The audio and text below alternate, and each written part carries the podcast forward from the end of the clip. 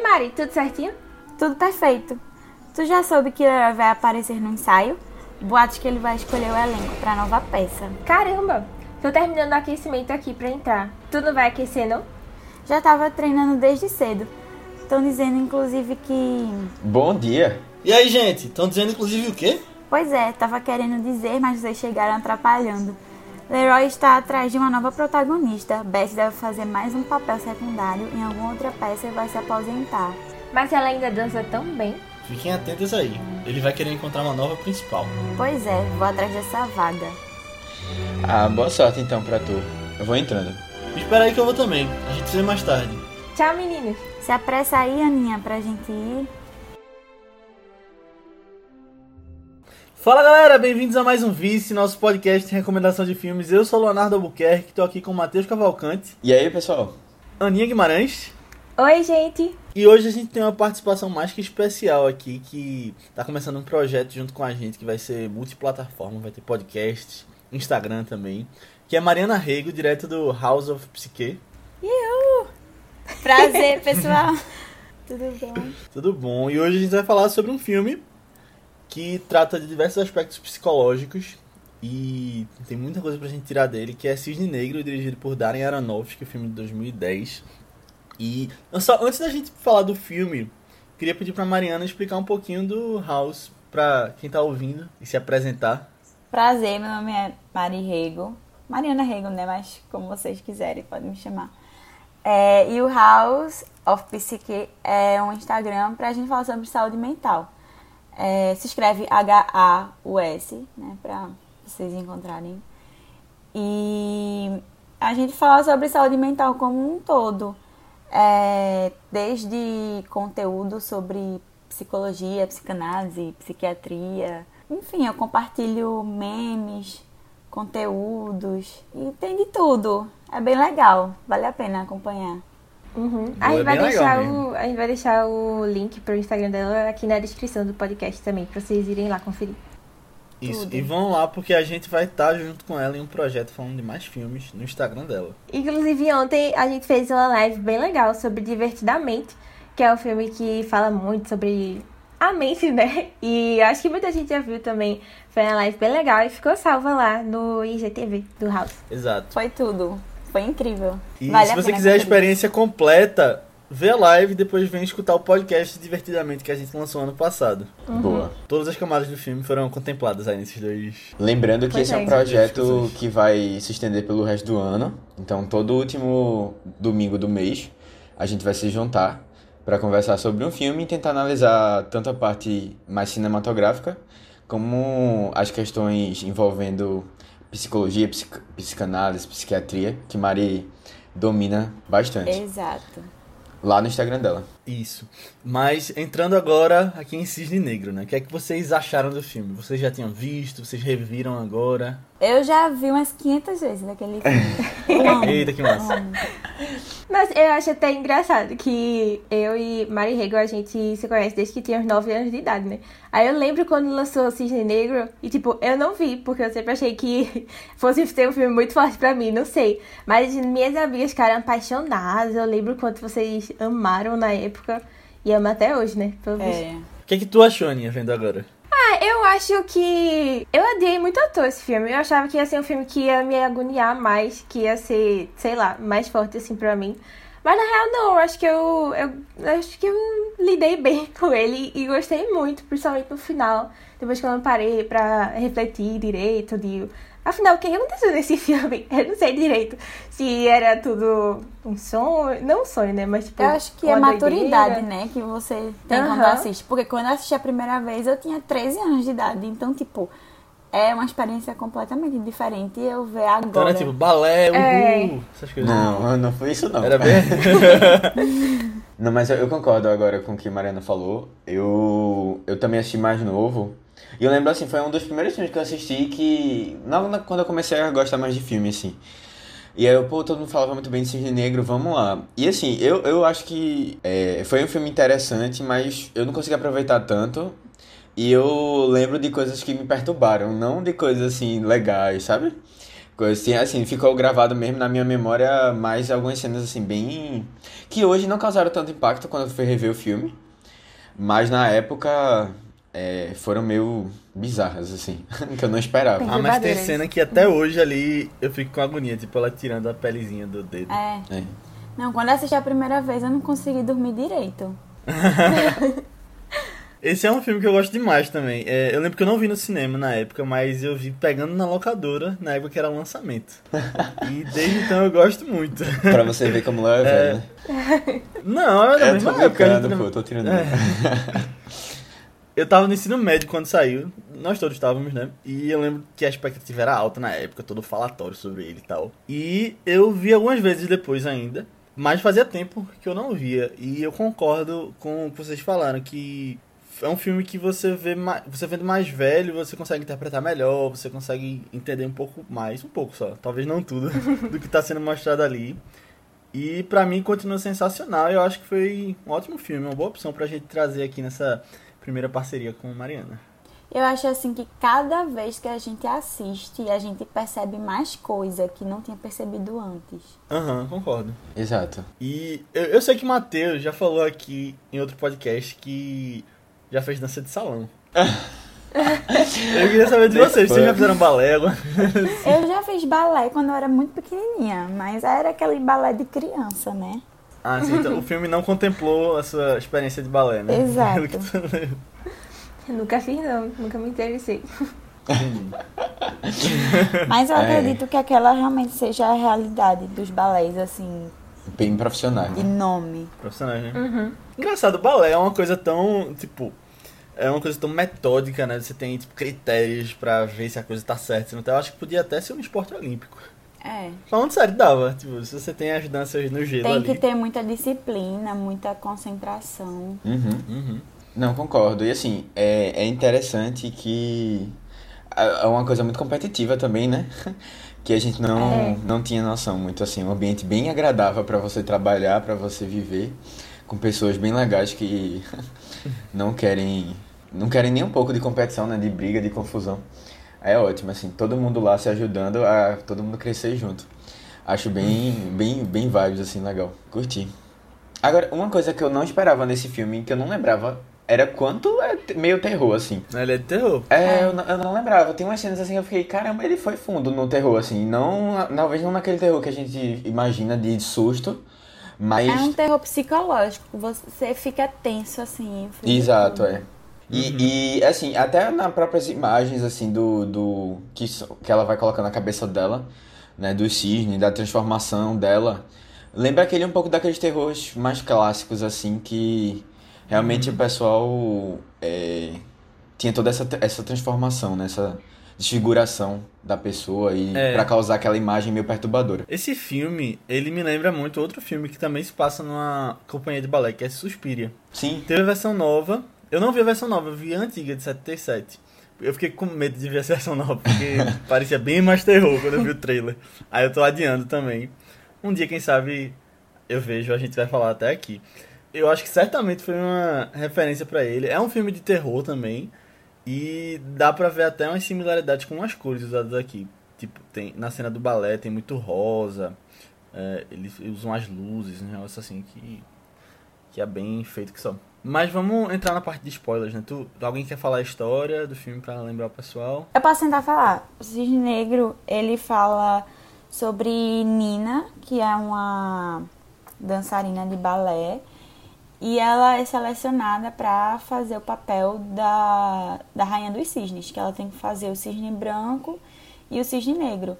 E a trama se passa, tipo, nesse impasse que é dela conseguir interpretar os dois cisnes, porque ela é muito fofinha, muito centrada, e a dificuldade dela é fazer o papel do cisne negro. E daí tem é, outra personagem que ela é muito boa para fazer o, o cisne negro, que ela é bem sensual e tal. E Nina começa a ver ela como uma inimiga, como se ela estivesse tentando roubar o papel dela. E o filme é basicamente sobre isso, dela tentar dar o melhor para os dois e, e você fica naquela. Será que ela vai conseguir? E ela acaba se perdendo nessa neurose dela, né? É. É. E pessoal, lembrando que a gente vai ter spoilers sobre o filme a partir de agora, então se você não viu, a gente vai revelar detalhes da trama. É, peço para que vocês vão ver o filme antes de eu ver a discussão, ou então fiquem por sua conta e risco, né? A gente vai falar até do final, então você que sabe. Mas o filme está disponível no Telecine, então pode ir lá ver e voltar aqui depois. Não tem graça você assistir o filme se já se tá vendo spoiler. Porque a graça do filme é você ver Boa. as surpresas. Isso. Então, se, se só tá aqui quem viu o filme, a gente vai falar que ela, se ela morre ou não no final, então É. Aquela dúvida. foi bom que você ficou aí, é. Esse filme é dirigido por Darren Aronofsky, que na verdade foi o filme de maior sucesso dele, em sentido até de premiações que ele acabou chegando. Ele concorreu ao Oscar de melhor diretor. E eu gosto pra caramba do trabalho dele, né? de todos os filmes, na verdade. Em todos você consegue tirar coisas pra interpretar, e eu acho que. Na verdade, eu acho que o único que eu não gosto é Mãe, que foi que saiu logo depois desse. Mas até Noé, que ele tinha feito antes, eu, eu curto. Na verdade, não. Noé saiu depois desse e depois foi Mãe. Mas ele é um diretor que tem um estilo muito característico e conseguiu trazer vários temas ao longo da carreira dele. Mas que também tem uma técnica muito. Tipo, é sensacional a técnica dele, sabe? Porque ele faz nesse filme, você fica até imaginando como ele conseguiu fazer, né? É, e ele só foi se aperfeiçoando. E esse aqui, especificamente, eu acho o mais bem dirigido da carreira dele. É, ele tem uns filmes bem conhecidos, né? Acho que Requiem pra um Sonho também é bem, bem marcante. Eu, Intenso. o meu favorito dele é Fonte da Vida, que é com Hugh Jackman. E, na verdade, esse junto com Fonte da Vida agora, porque eu tinha Fonte da Vida como favorito, mas aí eu fui rever esse agora, eu acho que esse tá nos tops ali. E ele é um cara que trabalha muito bem com atores carregando seu filme, sabe? Tipo, que ele dá pro ator, tipo, Hugh Jackman lá em Fonte da Vida. Ou então Mickey Rourke no Lutador. Até Russell Crowe em Noé. E aqui ele leva, tipo, Natalie Portman até o limite e tira, tipo, uma atuação espetacular dela. É, assim, eu, tenho, eu acho que eu tenho um probleminha com ele só, mas é por causa de mãe mesmo. também, igual. É, é. não acho não, é. Eu acho, eu acho que ele já ficou, se tornou uma pessoa meio, meio pretensiosa, sabe? Mas assim, é, não- eu acho que não dá pra desmerecer não. O trabalho dele como, nesse filme é espetacular, assim, realmente. É muito bom, muito bom mesmo. Eu gosto muito do Lutador também, mas é engraçado porque é uma outra vibe, né? É. De, de, de maneira, de, de, da história. Acho que Mãe e esse filme estão mais próximos, assim. Justo, em temas, né, tal. É, em tema e a maneira como. E a coisa ser muito é, na cabeça mesmo, né? E a gente ter subcamadas e tal. Eu acho que, que, que é isso aí. Mas é um, é um, um diretor que, o- que o estilo dele é muito interessante. É. Tem uma técnica de direção que toda vez que eu vejo, eu respeito muito, porque eu não faço ideia de como é feito, que é filmar espelho. E ele faz nesse filme direto, velho. Tipo, sem remostrar o reflexo da câmera. E eu fico pensando, caramba, como é que ele tá fazendo isso? Tipo, a câmera tá de frente pro espelho, mexendo assim, o ator na frente, eu, velho. É mesmo. É, às vezes eu acho que eles tiram digitalmente, sabia? Aham. É, também acho. Tipo, né, depois pós- pós-produção. Mas é, eu acho que também a gente, eles ficam procurando um ângulo certinho pra encaixar a câmera às vezes, sabe? Pra que o Não, reflexo e você pode não... usar, tipo, jogo de espelhos também. Você filma um espelho que filma outro espelho. A gente Nossa, ótica. muito boa aquela cena. Que aparece várias dela. É, Aham. Nossa, muito. E perturbadora também. Não, mas eu quis dizer, tipo, pra você filmar um ângulo, aí você filma um espelho no ângulo que a câmera não vai aparecer na, Sim. no outro, né? Fiquei pensando assim. É, eu gosto muito, sabe de quê? De como ele é, ele é. A câmera na mão faz com que. E assim, a gente tá acompanhando a personagem. Parece que. É, e ela, ela é meio. Assim. Ela não para, né? Ela, ela tá sempre em constante movimento. E a câmera também. Então, quando naquelas cenas de balé que a gente vê. É, a câmera vai rodando e ela vai rodando junto com. E ele vai passando por. Ele vai fazer ela fazendo os movimentos dela com a dupla dela lá, e aí você vai pegando e tá, tá sempre. É, fica uma coisa meio agoniante, assim, porque é meio, a câmera tá muito movi- movimentando bastante, você não entende muito bem o que, é que tá acontecendo na cena. Acho que ajudou muito esse aspecto mais forte do filme, né? Da parte mais psicológica, assim, de estar uma coisa meio perturbada. A câmera, ela é meio inconstante, assim. Eu acho bem legal isso. Ajudou muito na, É, é bem na bonito. própria história. É, parece que a câmera tá dançando também com eles Aham. lá, né? É muito bonito mesmo. E eu acho que deixa mais imersivo também, né? Você tá, tá na, mesma, no mesmo, na mesma sintonia, assim, que os Você personagens. se sente, às vezes, na, dentro da mente dela. Uhum, exato. E eu acho legal também que tem umas horas que ela parece que tá sendo observada, né? Que ela pensa, que ela É. fica meio tensa. E é a gente que tá observando. Eu acho. E é Muito legal engraçado, eu- já li sobre isso, que é como se a gente estivesse observando ela no lugar da mãe. Muitas vezes. É Então, interessante. realmente, às vezes quando ela tá fazendo coisa meio que errada na, na visão da mãe dela, então é como se a gente fosse a mãe observando. Hum, que massa. Na verdade, tinha uma coisa que eu não lembrava desse filme. Eu achava que ela matava a mãe. Tipo, na cabeça dela. Aham. E aí quando eu fui ver de novo, eita, não, Não. teve isso. Que onda é. É, ela só a Mila Kunis que ela. Que ela, Que ela não mata, né? vidrada. Ela acha que matou. É, que no final a gente vê que não é. é. Esse final é muito legal. Eu. Quando ele fica. Tipo, Perfeito. Eu acho perfeito aquele final. Não É. Eu acho a melhor ter sido parte do melhor. filme. É. Eu também, Tipo, eu também. eu- quando começa a ficar uma loucura. Nossa. Que tem. Até mesmo quando tem aquela, toda aquela coisa mais explícita, tipo cisne negro aparecendo versus cisne branco dentro dela. Eu acho que, tipo, ela se transforma e cada um dos Ah. dois parece até que é outra atriz quando, quando tá Eu mostrando. acho, eu acho incrível quando, quando ela cai no, no colchão, né? E ela fala, eu senti. Eu fui perfeita. Me dá vontade de, de me levantar e aplaudir. Não, a, a cena toda, eu acho que todo momento da. Desde que começa a peça mesmo, né? Até o fim, É. assim, é muito. E a tensão, porque ela cai, aí você fica, caramba, velho. É, não lembrava que tinha esse momento assim que ela não. Que ela não conseguia. E aí depois vem a transformação. Você sente a dor dela quando ela cai, tipo a decepção. É. É. É, e ela tá é perturbada. Ela tá muito mal, assim. Ela começa a descer as escadas e tem todo aquele Eu não movimento. lembrava né? que ela caía também, não. É, É porque é, realmente eu fiquei assim, pô. É, é uma dinâmica muito rápida, né? Do que as, as coisas estão acontecendo. Porque você tem que descer e sobe e troca de roupa. E você tem que virar outro personagem lá. E correndo, porque daqui a pouco chega a sua, a sua próxima vez, assim, de estar de, novo no palco. E na verdade aquele camarim dela foi super distante, né? Era pra ela se trocar ali do lado da coxinha já. É. Trocava, voltava. É Quiseram mesmo. dar esse, esse, esse obstáculo pra ela aí. Uhum. Mas uma coisa que eu percebi assistindo agora, que eu achei tão bonito também, foi logo depois que o filme acaba, os créditos finais aparecem tudo branco É. e os nomes aparecendo de um jeito diferente, e aí ele vai sendo coberto por penas pretas, até ficar preto. E aí os créditos normais começam a subir. Eu achei até metafórico isso também. Não, e quando a- no começo do filme, quando aparece o nome do filme, tá em, em preto. E ele termina em branco. É verdade, olha aí. Eu, eu, eu fa- tô falando do começo agora, eu gosto muito da cena inicial, que é ela sonhando, né, com. com o fe... É um tipo um feiticeiro, né? Que na peça eu não lembro exatamente. É mais que começa a tentar persuadir o cisne negro, ou o cisne branco, que ela que tá como cisne branco. Que é, é muito da história que vai acontecer no filme já, né?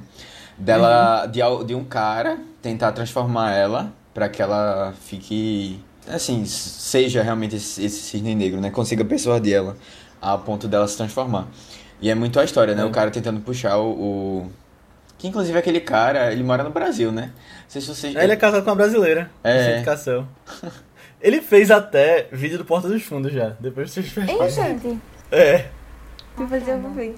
Isso, é Le- Leroy, né, no filme. Ele, assim, é, é todo o filme é ele tentando dar essa, essa transformação nela, né, pra ela conseguir alcançar. E eu acho massa que já deu, no começo já foi logo esse resumo, assim, né, do que tá acontecendo. Eu sei que o filme todo é cheio de referências e metáforas para o próprio Lago dos Cisnes. E nos créditos até cada um tem o nome de personagem do balé. Você vê, tem Leroy barra, aí outra coisa. Aí é Nina barra outra coisa. Mas eu queria saber mais a fundo até a história do Lago dos Cisnes para entender muitas dessas referências, sabe? Eu também. Eu, não, não sei, mas tipo, pelo figurino, os detalhes que ele vai mostrando, você vê que ele tá realmente querendo contar uma história por trás ali. Eu acho que eu, como fã do Cisne Negro, eu deveria assistir o Lago dos Cisnes. É verdade. Também Vou acho. procurar no YouTube. Uhum. Boa. Pior que fala Lago dos Cisnes, o primeiro que me vem na cabeça é o da Barbie. Só que É. eu não lembro do final assim, não. Ela morrendo e tal. Barbie, né? Não, mas- É. Mas, assim, eu tava dando uma, uma olhada no, no roteiro, nos atos, né, da, do Lago dos Cisnes, e ela não se mata, não, no original, né? Aí eu não sei se, se tem uma... Assim, se realmente existe uma peça, que é do Cisne Negro, e aí eles pegaram a história e fizeram com base nela, o filme, ou se realmente foi uma coisa nova que eles quiseram desconstruir da história do Lago dos Cisnes, sabe? Mas eu, Eu acho que foi mais isso. Um dia desses, um episódio de Peaky Blinders, que rolou uma apresentação de, do Lago dos Cisnes e o cisne morreu. Foi? Foi. Olha aí. Assisti essa semana, inclusive, um dia desses. Eita, então, boa. Pode ser que. Eu acho que é muito da questão também que ele fala no filme, né? Que ele tá trazendo uma nova versão É. do, do Lago dos Cisnes desconstruída, moderna. Eu acho que Peaky Blinders copiou o cisne. E, Referências aí. aí. É. Mas é é um filme que trata muito sobre diversas condições psicológicas, né, Mari? é. O que é que, que, que tem mais a fundo aí as condições dela? Então, é, eu vou falar baseado no meu achismo, né? Porque Baseado o filme experiência. não, não deixa tão explícito, mas o que eu acredito é que ela tem é, um transtorno conversivo, o que, tipo, ela tem uma despersonalização. Você vê que ela ela deixa de ser quem ela é, sabe? Ela tá completamente perdida e imersa no, no mundo do, dos cisnes, lago dos cisnes. Ela tá realmente. Você vê que ela tá vivendo em outra dimensão. Não, ela não tá conectada com o presente. É muito bizarro, sabe? E é basicamente isso o, o, transtorno, sabe? Mas é, é- é bem isso mesmo que tu falou. É de. Assim, parece, né? Que ela realmente. Ela não, não, não é mais a mesma pessoa que tá ali, presente. É. E, E assim, toda aquela questão dela começar a se machucar e tudo mais. De ela É. achar que tá acontecendo coisas. Eu acho que ela, pelo que eu entendi, eu acho que a- ou ela se machuca e não lembra, ou ela se machuca durante o sono, não sei, ela pode ser sonâmbula. Mas ela se machuca sim. E é, eu acho que por conta do, não, não acho, né? É por conta do estresse, então o estresse é um fator desencadeante muito importante. A pressão toda, né? Que ela vai sofrendo ao longo É, da A história. pressão, assim, Uhum. Acho que ela bota nela mesmo também, né? uma É, não, com certeza. Mas assim, é, eu, perce- eu, eu percebi muito o papel da mãe ali como uma, um agente sim. é, importante assim, na, na- nos problemas dela, sabe? A mãe parece extremamente controladora, é, a meio perturbada, se colo- projetou todas as, as ideias que ela queria de balé na filha. E assim, é, é- é- me lembrou muito, inclusive, a Aninha The Act. Não sei se tu chegou a ver. Que a mãe. É, é, tu vê o quarto É dela, verdade. era toda rosa, era cheia de bonequinho, cheia de ursinho de pelúcia, como se fosse assim, uma criança ainda, sabe? Que ela estivesse cuidando. É, a mãe, ela projeta, tipo, todas as expectativas, todas as frustrações dela na filha. Então, a filha é como se fosse uma marionete da mãe. Então, assim, no filme é como se também aquele marionete estivesse querendo se soltar e ter vida própria, sabe? É, ela de se libertar, né? É, tanto que ela começa a jogar fora os ursinhos dela, fica completamente revoltada com a mãe.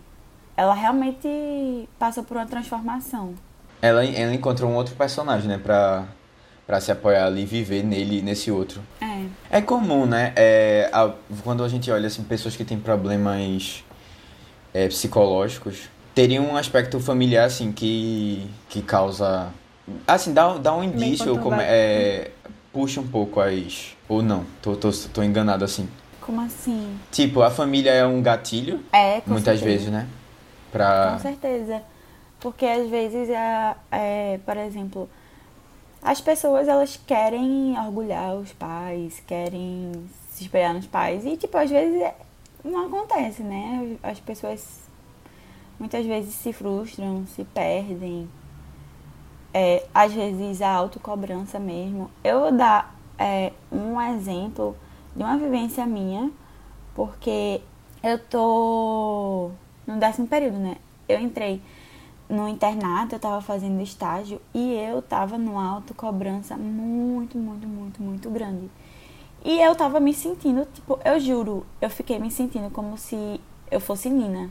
De verdade. Tanto que quando acabei o rodízio, eu fiquei, meu Deus do céu.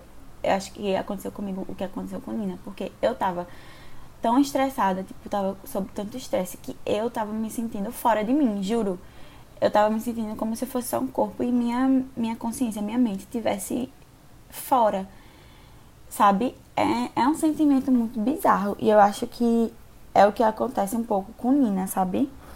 É tanto estresse, tanta cobrança que você fica. Não, sei explicar. É bizarro. Uhum. Ah, mas pior que eu, eu me identifiquei um pouco com ela também, na, na fase bem cisne branco, assim.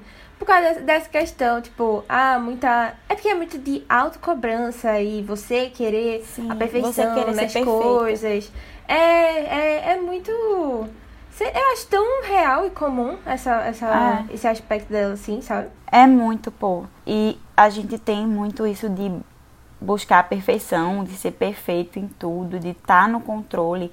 Tanto que o diretor falava muito pra Nina, você Aham. Tem que é soltar muito mais, né? controlador, você tá, tipo, tá sempre focado. Não, tipo, você não tem que ser controle o tempo inteiro. Você tem que saber deixar ser controlada. Porque a, É, vida, a vida não é isso, não é sobre estar sempre no controle. Às vezes é- a vida toma o controle da gente. Uhum. E ela se perdeu nisso. Uma, uma frase que eu acho muito impactante, que eu levo assim pra minha vida, inclusive é a capa do meu Twitter. que é a, parte que eu acho foda, que é quando ela tá se maquiando, né?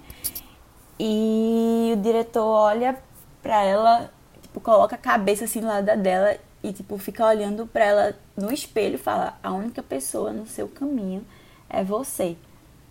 É a maior tipo, é, É verdade. tipo Lady Gaga em 911, my biggest enemy. Sim. Tinha, que- tinha que trazer Lady Gaga na Tinha. conversa, porque Mariana Sim. é fã também há muitos, muitos anos. Pois é. Mas é, o maior inimigo sou eu. É. Mas Então- isso é a mesma coisa daquele, de Hamilton, né, também, que a gente até já comentou em outro podcast, que o Aaron Burr era completamente isso, tipo, ele esperava, mas ele falava que a única coisa que eu posso controlar sou eu, né? Exato.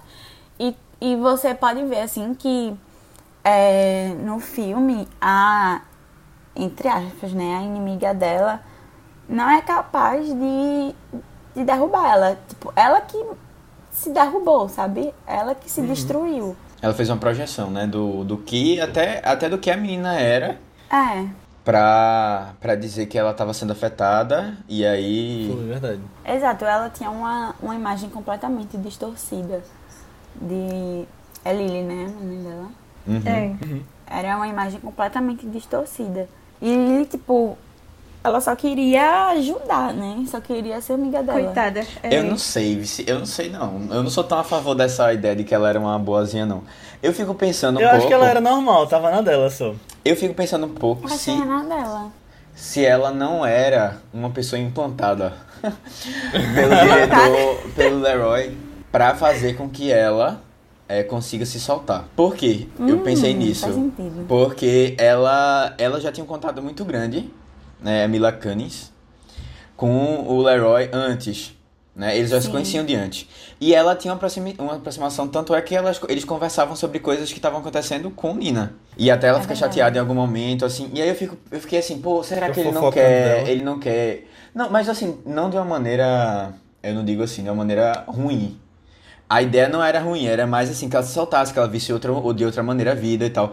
Ou, ou até que ela tivesse uma oposição que isso fortalecesse ela, sabe? De alguma maneira. A ideia na ideia do diretor. E o diretor é extremamente. tem uns métodos muito é, problemáticos e assim, questionáveis.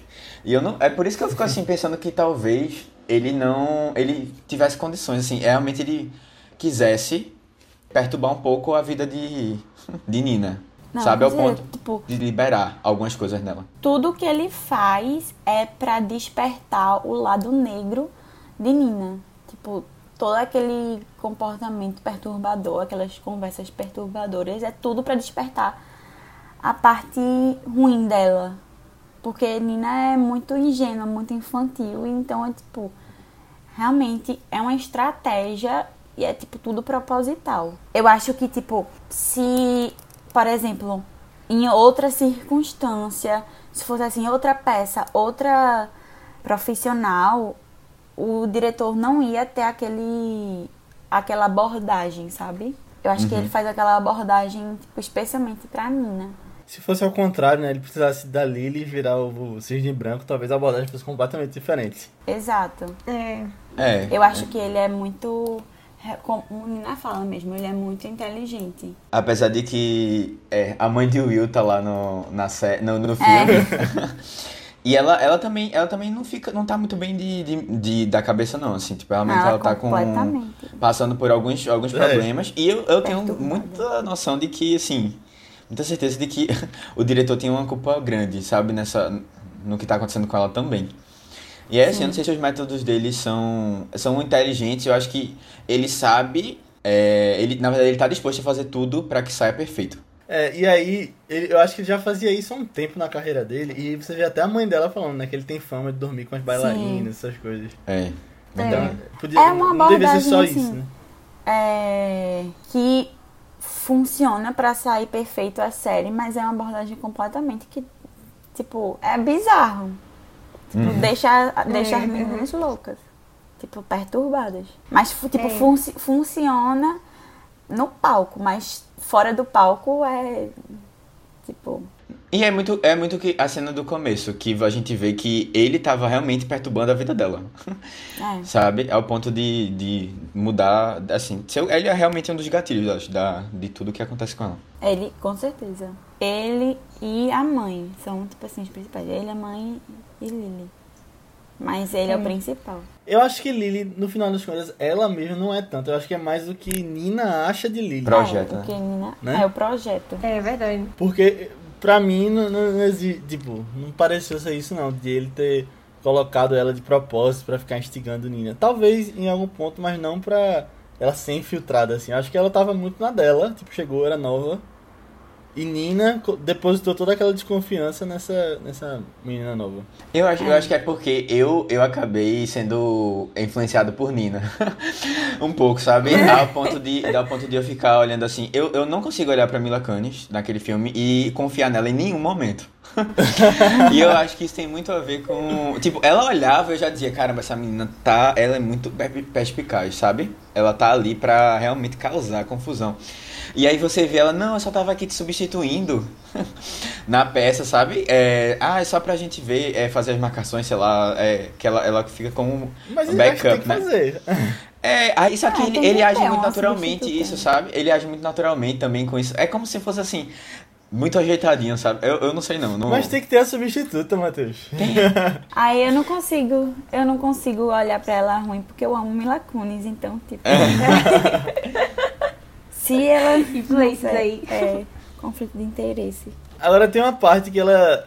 Elas estavam saindo de noite, né? Tem toda aquela cena dela ver um quarto. E aí no outro dia, ela descobre que, que foi mentira, foi coisa da cabeça dela. Mas Mila Kunis diz que realmente botou uma coisa na bebida dela, né? Foi. Eu acho que, tipo, poderia ter sido até mais a fundo se, ele, se ela dissesse, não, não teve bebida não, não sei o quê. Alguma coisa assim. É. Foi. Tipo, eu fico, eu fico muito em dúvida no filme também, porque eu acho que muita coisa veio da cabeça dela e coisas que a gente ainda nem desconfia que, na verdade, pode ter sido só da cabeça dela, sabe? Eu acho que muito do que a gente viu de Mila Kunis era só da cabeça de Nina mesmo. Eu acho que talvez a verdadeira ela seja mais é, ela no final, quando foi, nossa, parabéns, você foi incrível lá, não sei o que, que eu acho que ela tava bem, é, sei lá, amiga, mas assim. E eu, eu acho que era um momento mais Nina percebendo as verdades da vida, sabe? Que na verdade não matou, que na verdade ela tava ali. Acho que é um dos momentos mais pés no chão, assim, do filme mesmo. Mas porque o resto do filme eu fico pensando, será que isso aí aconteceu mesmo? Ou será que a gente só tá vendo que ela, ela tá vendo também? Uhum. Muitas coisas eu fiquei meio na dúvida. Não, pode assim. ser, verdade. É, ali é, tem várias cenas delas juntas que realmente a gente fica. E que ela, Nina, parece uma. Nina não, Lila, Lila, Lily? Lily parece uma pessoa horrível. pode ser que não seja verdade mesmo. Mas não, assim, sabe o que eu acho? diz. Eu acho que assim, é, Lily, ela é muito foda-se, sabe? Pro balé.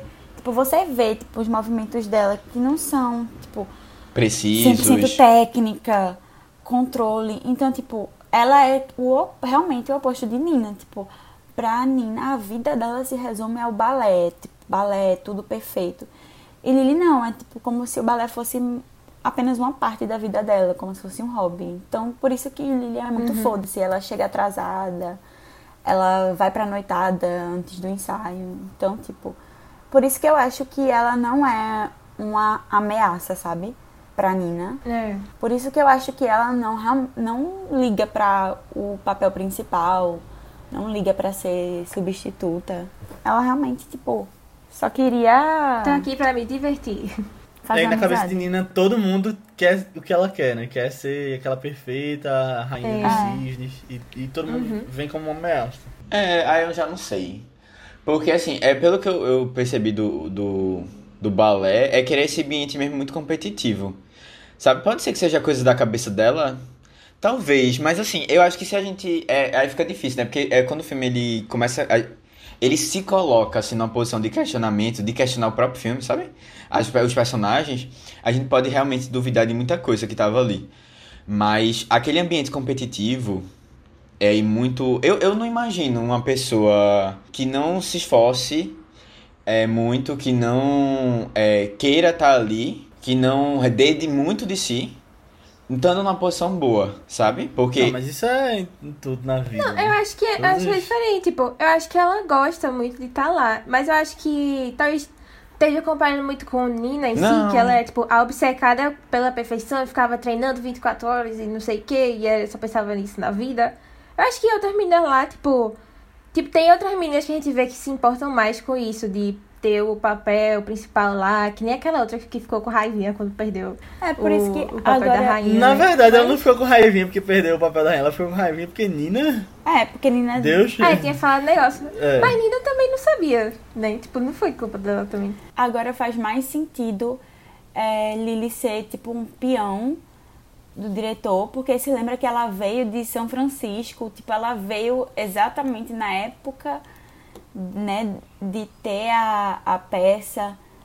Então, tipo, eu acho que foi o cara que mandou, tipo, ó, vai lá, Nina, tipo, tenta ajudar ela, tenta ensinar ela. Então, realmente faz muito sentido ela tá lá de propósito, sabe? É, não, assim, é, é, eu, eu, eu coloquei mais no sentido assim, que tipo, eu não vejo uma pessoa que seja despretensiosa numa, numa situação daquela, numa posição daquela, muito bem no balé, sabe? Porque ali quem tava ali é quem era substituta da 100%, principal, né? 100% assim, muito focado, sabe? Não vai ter ninguém. Isso me lembrou um pouco, é porque eu não vou lembrar o nome da série, mas eu acho que a Aninha vai lembrar.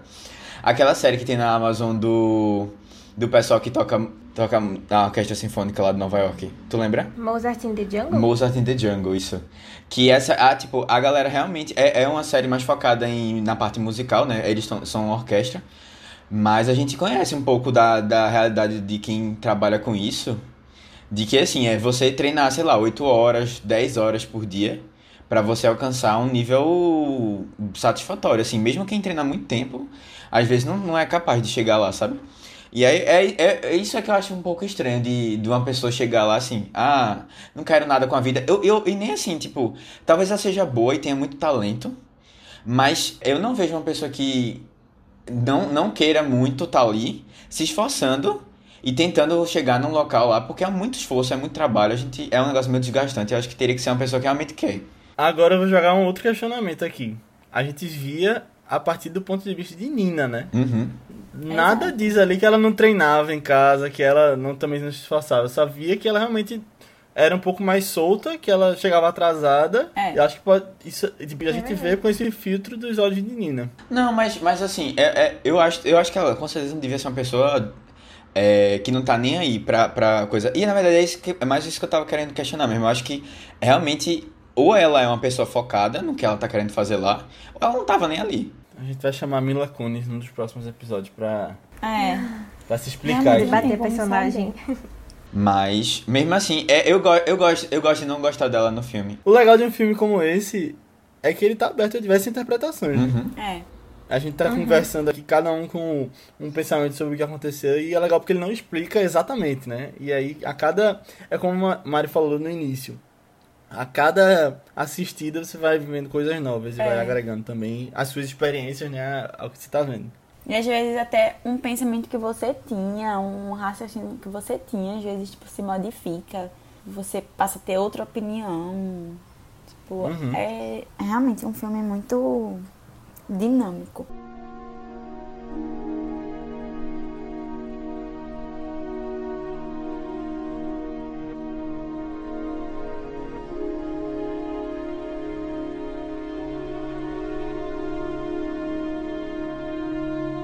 Os ensaios têm sido bem pesados. Eu achava que estava acostumada, mas parece que não. Leroy quer tudo perfeito, tu não sabe? Só pra mostrar que Betty é substituível e que ele é um gênio. Mas e aí, como é que estão os ensaios com Nina? Tem sido puxados também. Nina não conseguiu agradar muito como Cisne Negro. Ela é boa, mas ainda tá faltando alguma coisa, sabe? Eu só sei que a gente fica repetindo infinitamente as mesmas músicas. Ninguém aguenta mais. Pois eu soube que ele tá com uma nova estratégia. Colocar a novata de São Francisco pra rivalizar com Nina até ela se jogar de verdade no papel. Deve ser conversa isso. Mas eu acho que ela tá afim do papel, isso sim. É, eu acho que a estratégia dele é um pouquinho diferente. Pois é. Eles devem estar tendo um caso, isso sim. Não sei como vai ajudar não, mas talvez ele queira deixar ela mais maleável, vai saber. Não seria difícil. A gente sabe o que acontecia com Betty. Betty não. Princesinha. Que nojo.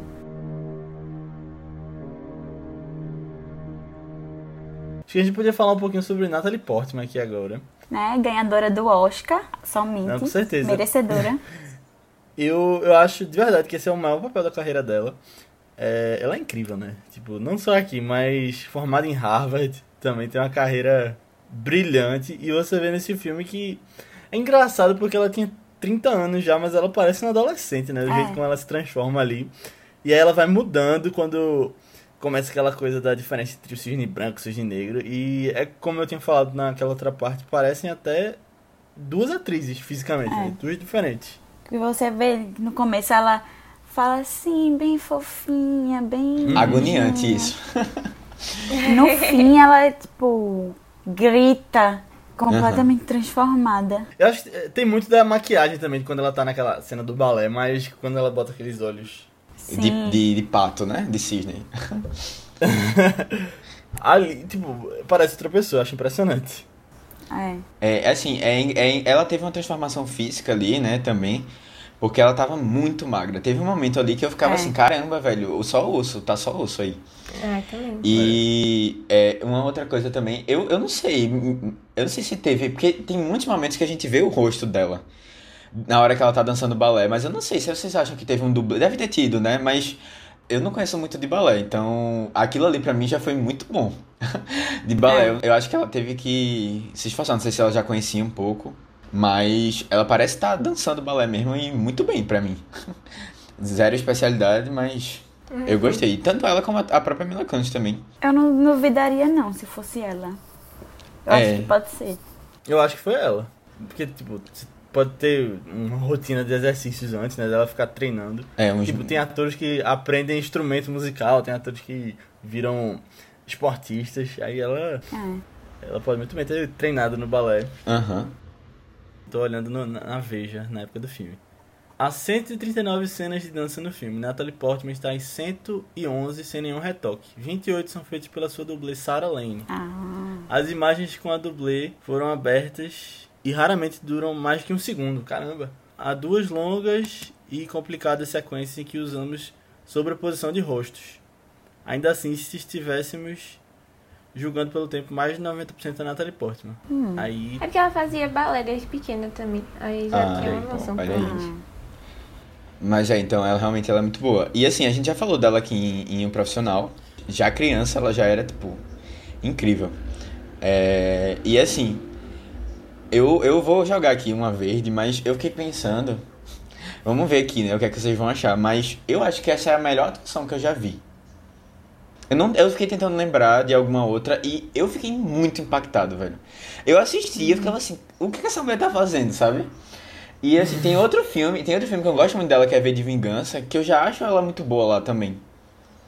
Mas nesse aqui, eu fiquei tentando lembrar de outras atuações que eu vi que eu achei espetaculares. E eu não sei se nenhuma que eu vi chegou nesse nível, sabe? E aí eu fui dar uma olhada, até uma olhada nos Oscars, é, porque esse foi de 2011 esse filme, eu acho, né? 2010, sei lá, 2011. 2010. É, o Oscar de 2011, exato. E eu fui olhar assim, os antigos, e nenhum me agradou tanto. Nenhum achei tão forte feito esse. Mas assim, devem ter outros, mas eu não, eu não consegui lembrar assim de nenhuma. Vocês lembram de alguma outra atuação marcante que deixou vocês assim muito boa? Não, eu Tô não, não- quero. Não acho que dá pra dizer, assim, na minha opinião, que é a maior de todas, né? Você, ela tá entre um grande panteão ali.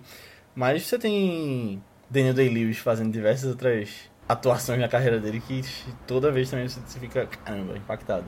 A Mary Streep também. Eu acho que... Streep eu amo. É, eu não sei. É porque a Meryl Streep, eu, eu tô falando dos filmes que eu vi, né? Eu não posso falar do que eu não vi ainda. Mas dos que eu vi de Meryl Streep, ela é sempre boa, né? Ela é sempre muito, muito é, única, assim, e consegue fazer cada um papel muito diferente do outro. Mas dos que eu vi dela, não sei, eu acho que nem, nenhum Não é exigiu aquela tanto. coisa tocante. Não, nenhum exigiu tanto feito esse filme. É. Exigiu dela, sabe? Eu acho que tem um pouco a ver disso também, porque ela realmente.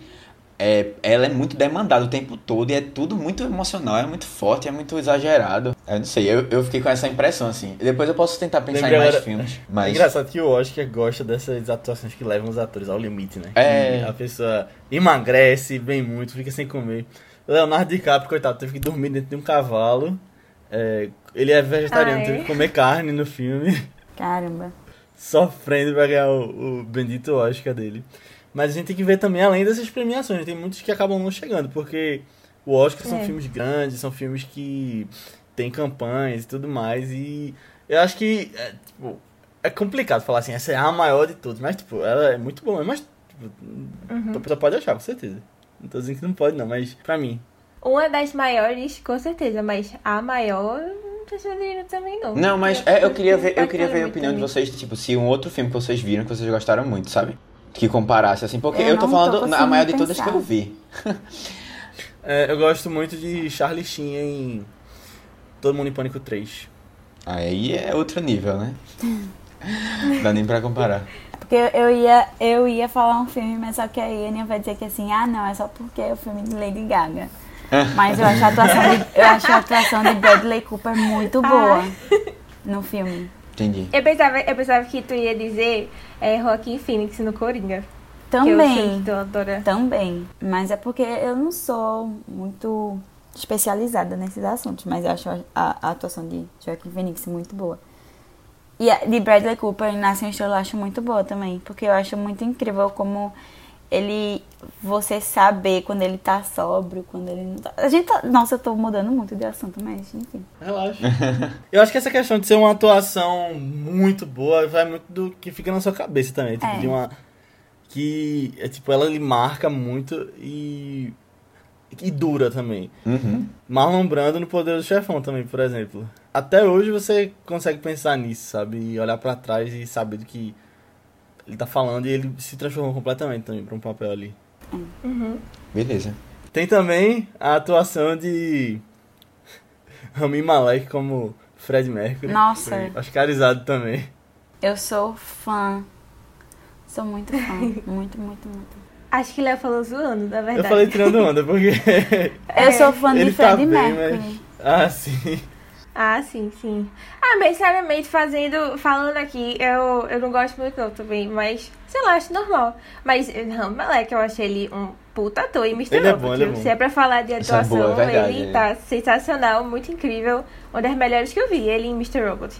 De Rami Malek, eu acho a atuação, tipo, quando- pelo menos quando ele tá no palco, Ele é igual. eu né? acho igual. Tipo assim, no palco. É porque tem toda uma polêmica porque ele foi dublado naquele filme. Não era ele cantando mesmo. Era o próprio Não, mas- Freddie Mercury, né? É, Mas assim, eu acho que se a gente for ficar lembrando de atuação boa, vai ser. Vai ficar é vai três horas passar aqui. Vamos fazer o seguinte, é, a galera que tá ouvindo, deixem seus comentários lá no Telegram, porque eu queria ouvir também o que é que vocês, quais são os filmes marcantes assim de atuações. Deixem lá que aí a gente pode depois discutir um pouco mais sobre, com mais calma. Sim. E sugerindo filmes, quem sabe, né? Não tem outras atuações muito boas que eu perdi aí, que vale a pena assistir. Com certeza deve A ter. Dama de Ferro também. é com, com boa. Meryl Streep, né? Mari tem alguma coisa de psicologia pra falar? Não, acho que eu já falei, assim. Ela tem bulimia, anorexia também, né? Eu acho que a gente esqueceu de citar. Ah, sim, fica, fica meio. É meio implícito as questões, né? Os transtornos dela. Tipo, tem algum, algumas cenas que passa ela vomitando e tal. Você nunca vê ela comendo no filme. Na, E quando tem aquela A parte do cena dela bolo. comendo o bolo, é, ela fica toda tipo, mãe, tá muito grande isso daí, esse pedaço. é. E também tem quando ela vai provar a roupa lá na costureira. Ela, ah, você diminuiu. tamanho. É, é, você vê a evolução dela, de, no caso de emagrecimento, ao longo do filme, assim. É, mas eu acho que não é um ponto importante. Eu acho que ela tá tão focada, tão focada, que ela nem se alimentando tá. Tipo, ela não sente necessidade de, de se alimentar. Eu acho que não é. A alimentação não é uma preocupação dela, é simplesmente uma negligência. Por toda a pressão e nervosismo que ela tava sentindo, né? É. Mas, assim, é, a alimentação é uma coisa que preocupa ela, eu acho. Também, assim, Porque ela tá muito fissurada em estar mais magra, em estar perfeita, em estar, sabe? Que eu não sei, eu, não- eu acho que ela. E tanto é que a gente vê ela vomitando algumas vezes, induzindo o vômito. é. Eu acho que é, ela não mostra muito, não, mas fica subentendido, assim, né? Que ela tem alguma relação, assim, com. É. Geralmente, quando a gente, quando as pessoas eh, começam a apresentar esses sintomas de bulimia, tu tem alguma noção, Mari, de como tu, alguma coisa que pode puxar isso? É o que? O estresse mesmo, que geralmente tá atrelado? Pode ser estresse, é, às vezes uma distorção de imagem. Tem, assim, muitos fatores desencadeantes. Traumas da infância, sabe? Mas, assim, pra você dar um diagnóstico de bulimia, é, não é um diagnóstico, tipo assim, são, tipo, seis, seis meses de episódios, tipo, uma quantidade X de episódios por semana. Então, tipo, não é. Tipo, se ela apresentou aqueles sintomas só durante a época da peça, então, tipo, Ah, entendi. dizer que ela tem. Entendi a agora o que tá falando. sabe? Então, é, realmente pode ser uma coisa mais do momento mesmo que ela tava passando. E aí, depois ela voltaria mais ao normal. Exato. Tipo, um Nelson de ansiedade maior, né? Que tava ali. É. Boa, é. E antes de a gente terminar, a gente podia comentar um pouquinho o que é que vocês acharam do final, é, o que é que aconteceu ali, ela morreu, não morreu, o que é que vocês Acho que morreu. pensam? Eu acho que ela morreu. Assim, pra mim, ela morreu. Mesmo que É. alguém diz- tipo, se disser que ela não morreu, mas pra mim ela morreu. E pra mim fica perfeito daquele jeito. Se disser vai ter o 2, É. ela tá viva. Eu acho até perfeito, porque na peça o cisne morre. Então ela morrer, tipo, de verdade, eu acho uma metáfora incrível. Uhum. Uhum. É. E tem esse negócio, né? Tipo, até onde as pessoas estão. Dispostas, é, né? Estão é, indo atrás dos sonhos. E aí a morte seria Dos o mais pesadelos, né, no caso. sabe? É. Mas pelo menos. Mas eu acho, eu acho poético também que pelo menos ela. Ela morreu no ápice, assim, né? Se sentindo realizada, satisfeita Não, com ela e é mesma. pra também. mostrar que a perfeição não existe, né? Uhum. Até porque no, na apresentação ela cai. E mesmo assim ela se sentiu perfeita. É, e ela cai logo no cisne branco, né? Que sempre dizem que era o, perfeito mais dela, ideal né? pra ela. É, É verdade. exato. Mas ela- é, depois ela volta, né? Porque ela alcança a perfeição no cisne branco também. Tipo, ela conseguiu lá, É. que é o final, né? O final ela tá como cisne branco, que é o cisne branco que se mata na história. Mas ela, ela virou o cisne no cisne negro, né? Quando ela tá. Começa a nascer aquelas penas nela que ela alcança aquilo que ela tava procurando. É. Uhum. É, só, só pra não deixar de citar, esse filme, esse filme lembra muito Whiplash. Eu acho que eu até já comentei com o Matheus sobre isso em alguma vez, né? Tu já comentou aqui no que tem esse podcast. negócio também Ou a gente comentou, foi? de Whiplash. Ah, que Em parece algum? com eles? Aham. Ah, nem lembrava também, mas é Só que não- esse negócio Talvez tenha sido no de né? Diabo Veste Prada. Foi. Ah, foi. Comentou, mas aí comparando com o Diabo Veste Prada. Uhum. É verdade, verdade. Esse negócio da busca da perfeição e tal, e... Ah, e tem um final muito icônico também. Eu adoro o final de Whiplash. Ah, eu nunca vi, vou ver. Assista, é muito É, tu vai gostar. Queria dizer uma coisa, Aninha, que eu tava pensando exatamente nisso agora. E eu ia falar uma coisa que a gente aca- acabou não citando. Ai, é muito bom, foi muito bom. Tem até um vídeo no YouTube comparando as duas histórias, assim, lado a lado. Muito São legal. duas histórias de ambição, né? Deles quererem ser o melhor no que eles são e com um nicho, que no caso aqui é o balé, lá é tocar bateria. E você sendo levado ao extremo. E lá tem também o professor dele que, que acaba Mé- método, é, métodos bem questionáveis de questionáveis, é. Uhum. Mas eu acho também que ela, ela acaba morrendo. Assim, talvez até ela, alguém socorra ela, assim, ou sei lá, mas eu acho que completa muito a personagem, sabe? O que é que ela passa tudo assim. E é, é muito. É, é, tipo, eu acho que é, é necessário, assim, que ela. A gente perceba que ela. Ela se feriu, querendo ferir uma pessoa que ela imaginava que não era ela. Mas aí depois ela descobre que era ela mesma, sabe? Uma outra versão. Exato. É. E é aquilo, né? Ele mostra assim, quando você tenta até ferir o outro, você não, não consegue. Você só tá ferindo a si mesmo. Quando você tenta destruir o outro, você só tá se destruindo. Verdade. Pô. Então a mensagem que fica é não se destrua. Não destrua os outros. Não Pra destrua os se destruir, outros. Não destruir os outros, é. A perfeição não existe. Boa.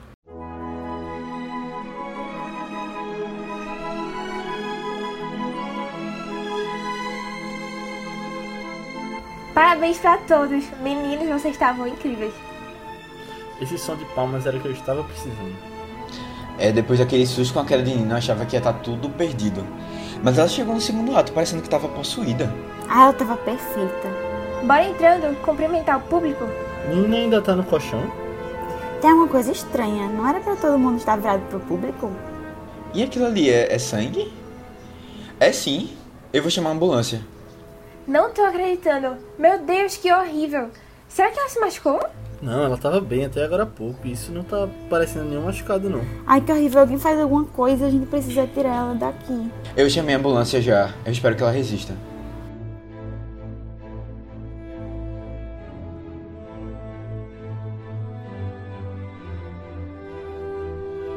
Então é isso, pessoal. Chegamos ao final da nossa discussão sobre cisne negros. Espero que vocês tenham gostado. Se você gostou, manda pra alguém que você acha que vai gostar, manda pra alguém que faz balé, manda pra alguém que conhece o filme ou que não conhece e diz pra gente o que você achou desse podcast. Você pode mandar pra gente comentários sobre o filme, sugestões de próximos filmes, feedback sobre esse episódio lá no nosso grupo do Telegram, que é só procurar por ViceBR no Telegram, tá cada vez mais cheio de gente comentando sobre filmes. Mari não está lá, mas eu já faço o É. convite aqui pra entrar. Sim. É verdade. Mandem o, o link no grupo. Boa. Boa. E também fica a mensagem pra seguirem o House, pra conhecerem o House. Sim, sim, a gente vai, vai falar. É, e você pode falar também com a gente nas redes sociais do Vice, que são o ViceBR, ou nas nossas redes pessoais, que são Matheus qual é a tua? É Matheus com TH, B73, tanto no Twitter como no Instagram. Aninha. No Instagram eu tô como underline Aninha Guimarães e no Twitter Marvelous MS Ana. E isso eu tô como Léo. Albuquerque, tanto no Twitter como no Instagram. E você, Mariana, como é que as pessoas podem lhe encontrar? Vocês podem me encontrar no Instagram, arroba Mariana Rego, no House of Psique, H-A-U-S P-S-I-Q. Só letrando. É. E no Twitter, Mari Crazy, com quatro. Mari Crazy, 4 Y. É, vocês podem encontrar a capa do meu Twitter, que é a capa de Cisne Negro. Boa. Boa. Antes da gente, da gente ir pra próxima parte, só comentando também que o filme tá disponível no Telecine. Nossa parceira, querida parceira. É, então vão lá, a, gente, a Telecine tem um catálogo imenso de filmes, com mais de 2 mil filmes. E também é, dá um mês grátis para novos assinantes. Então vão lá, não esqueçam de, de procurar também. Mas antes da gente ir, eu vou falar um pouquinho sobre o filme que a gente vai comentar nessa sexta. É um filme que conta a história de um homem que é recrutado por uma organização secreta de espiões que conseguem viajar no tempo. E não tem muito mais a falar além disso, mas ele vai evitar uma catástrofe mundial. É o novo filme de Christopher Nolan, Tenet, que tem chance de chegar em várias categorias aí do Oscar. Então, nessa sexta, no Vício Oscar, a gente vai estar falando sobre ele. Mas nesse podcast, a gente vai trazer um convidado especial também, que é Marcos, lá do fã-clube Christopher Nolan Brasil. Ele vai estar falando com a gente sobre Nolan e especificamente sobre esse filme Tenet. Vai ser uma conversa muito legal. Mas na segunda que vem, o filme. É a Aninha que vai falar qual vai ser. Isso, o filme da semana que vem, é a primeira vez que a gente vai estar trazendo esse diretor aqui. É, o filme fala sobre um casal que aparentemente é muito perfeito, vive das aparências, né? Até que a mulher é, fala pro marido que, na verdade, ela tem desejos sexuais. Na verdade, já teve fantasias sexuais com outro cara que eles conheceram uma vez. E aí o marido fica muito obcecado, fica muito irritado com isso e ele decide é, ficar vagando algumas noites por aí pela cidade e encontra é, algumas coisas meio estranhas desses devaneios.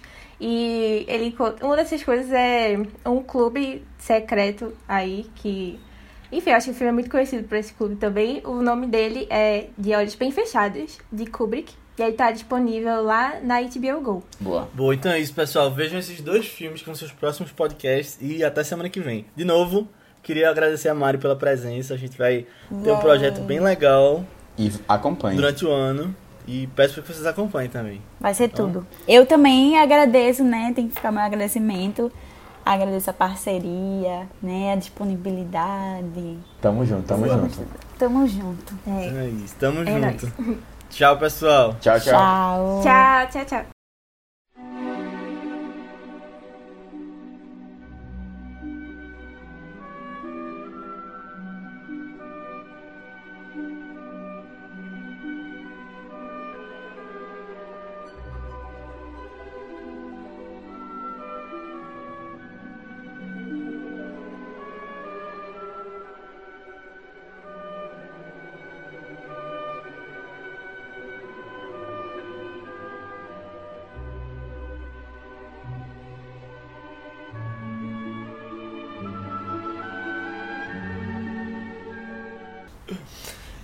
Matheus colocando toda essa desconfiança pra cima de Mila Kunis É. É, pensa assim, bem tendencioso essa ambientação, que nem o filme. Combinou. É. Não, eu já, já, fui, eu já fui na estratégia aqui, já, pô. Já tinha pensado que eu vou colocar essa, essa desconfiança aqui. Eu achei engraçado, agora que eu me liguei. O Matheus botou aqui. Eu soube que ele colocou a menina pra rivalizar com a Nina. Não, mas quem fala é, é Mariana. É. Não, sei não, mas foi tu que escreveu, eu tô dizendo isso. Aham. Eu, eu quis deixar assim, uma coisa meio solta, sabe? Tipo, ah, será que é ou será que não é?